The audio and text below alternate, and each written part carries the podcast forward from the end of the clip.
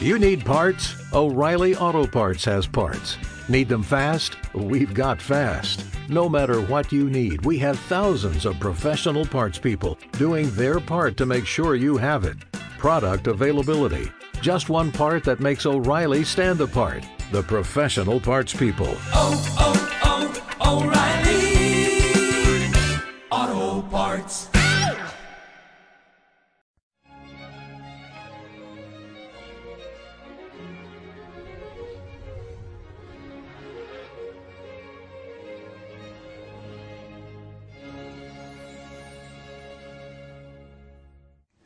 Esta semana se ha abierto en la diócesis de Frascati, muy cerquita de Roma, la causa de beatificación de Chiara Lubick, la fundadora del movimiento de los focolares.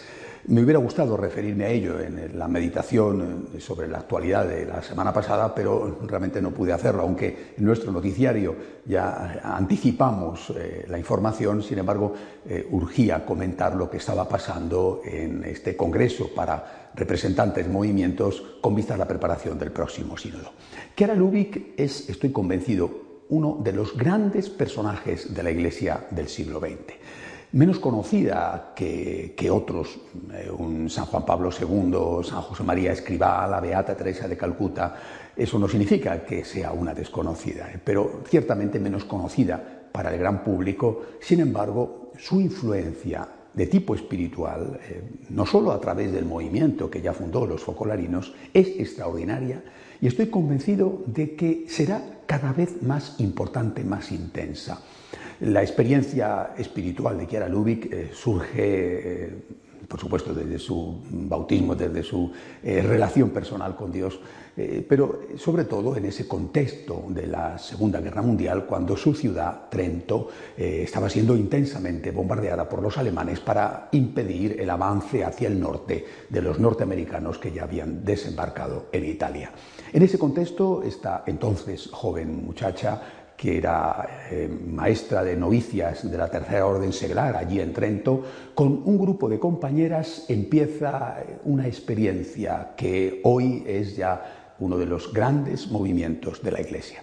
Esta experiencia estaba basada en unos conceptos muy sencillos, pero que después se desarrollaron con una extraordinaria riqueza de matices espirituales. Tanto que me atrevo a decir que aunque Chiara Lubick no fue, desde luego, una, eh, monja de clausura, pero sí que fue una auténtica contemplativa, una verdadera mística. Repito, probablemente una de las místicas más importantes del siglo XX. Ella parte de un concepto, Dios existe y Dios es amor. Punto de partida, repito, elemental, sencillo, básico, que cualquier católico tiene que tener. Dios existe, Dios es amor. Y esto fue tan importante en todos los momentos de su vida, en aquel momento inicial, cuando, según ella cuenta, caían las bombas buscábamos algo que las bombas no pudieran destruir, una casa, un afecto, un trabajo, todo se lo podía llevar la guerra. Y sin embargo había algo que permanecía y que las bombas no podían acabar con ello, el amor de Dios por nosotros. Dios existe y Dios es amor.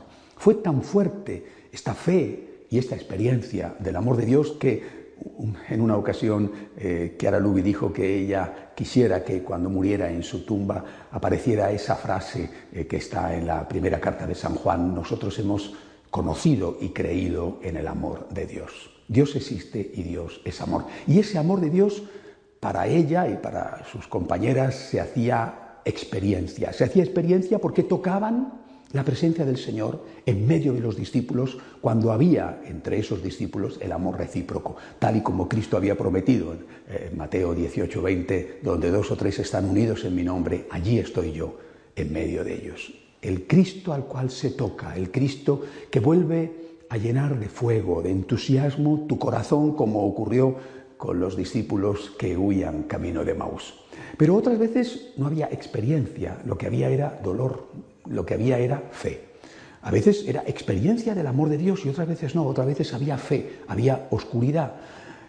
Esos eran los momentos eh, que Chiara Lubeck identificó con la comunión con el crucificado, con aquel crucificado que mm, poco antes de morir gritó, Dios mío, ¿por qué me has abandonado? Y ella se abisma en esa comunión con el crucificado al cual llama Jesús abandonado. Se abisma como la esposa que no quiere dejar al esposo, mucho menos cuando el esposo la necesita más, es decir, cuando está sufriendo, cuando está con un problema.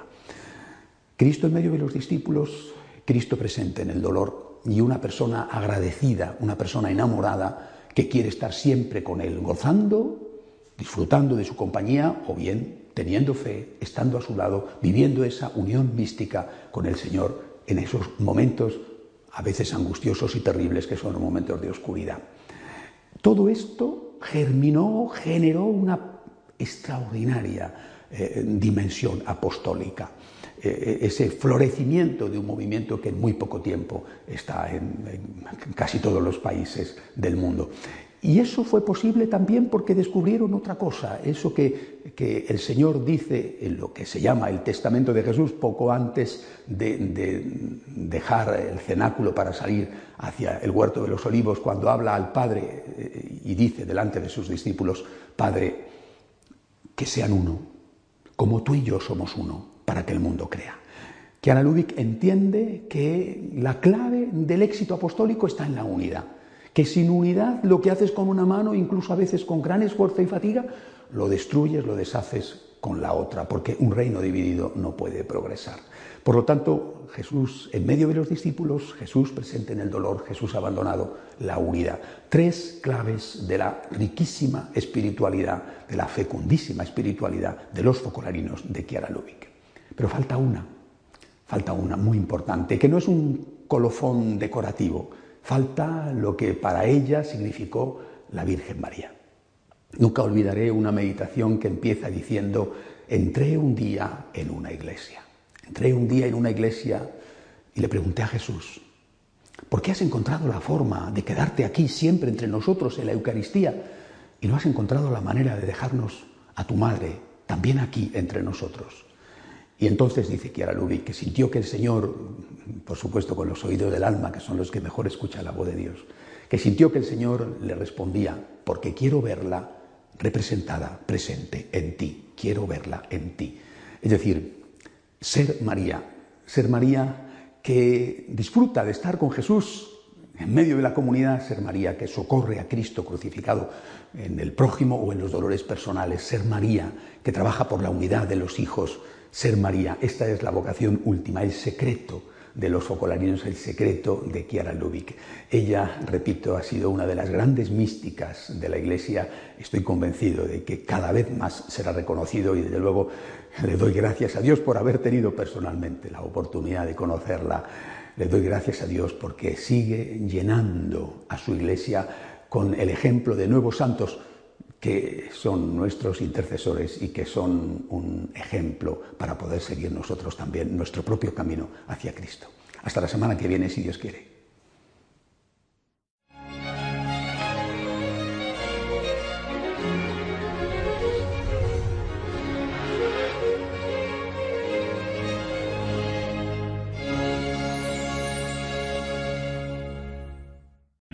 O'Reilly Auto Parts puede ayudarte a encontrar un taller mecánico cerca de ti. Para más información, llama a tu tienda O'Reilly Auto Parts o visita oreillyauto.com.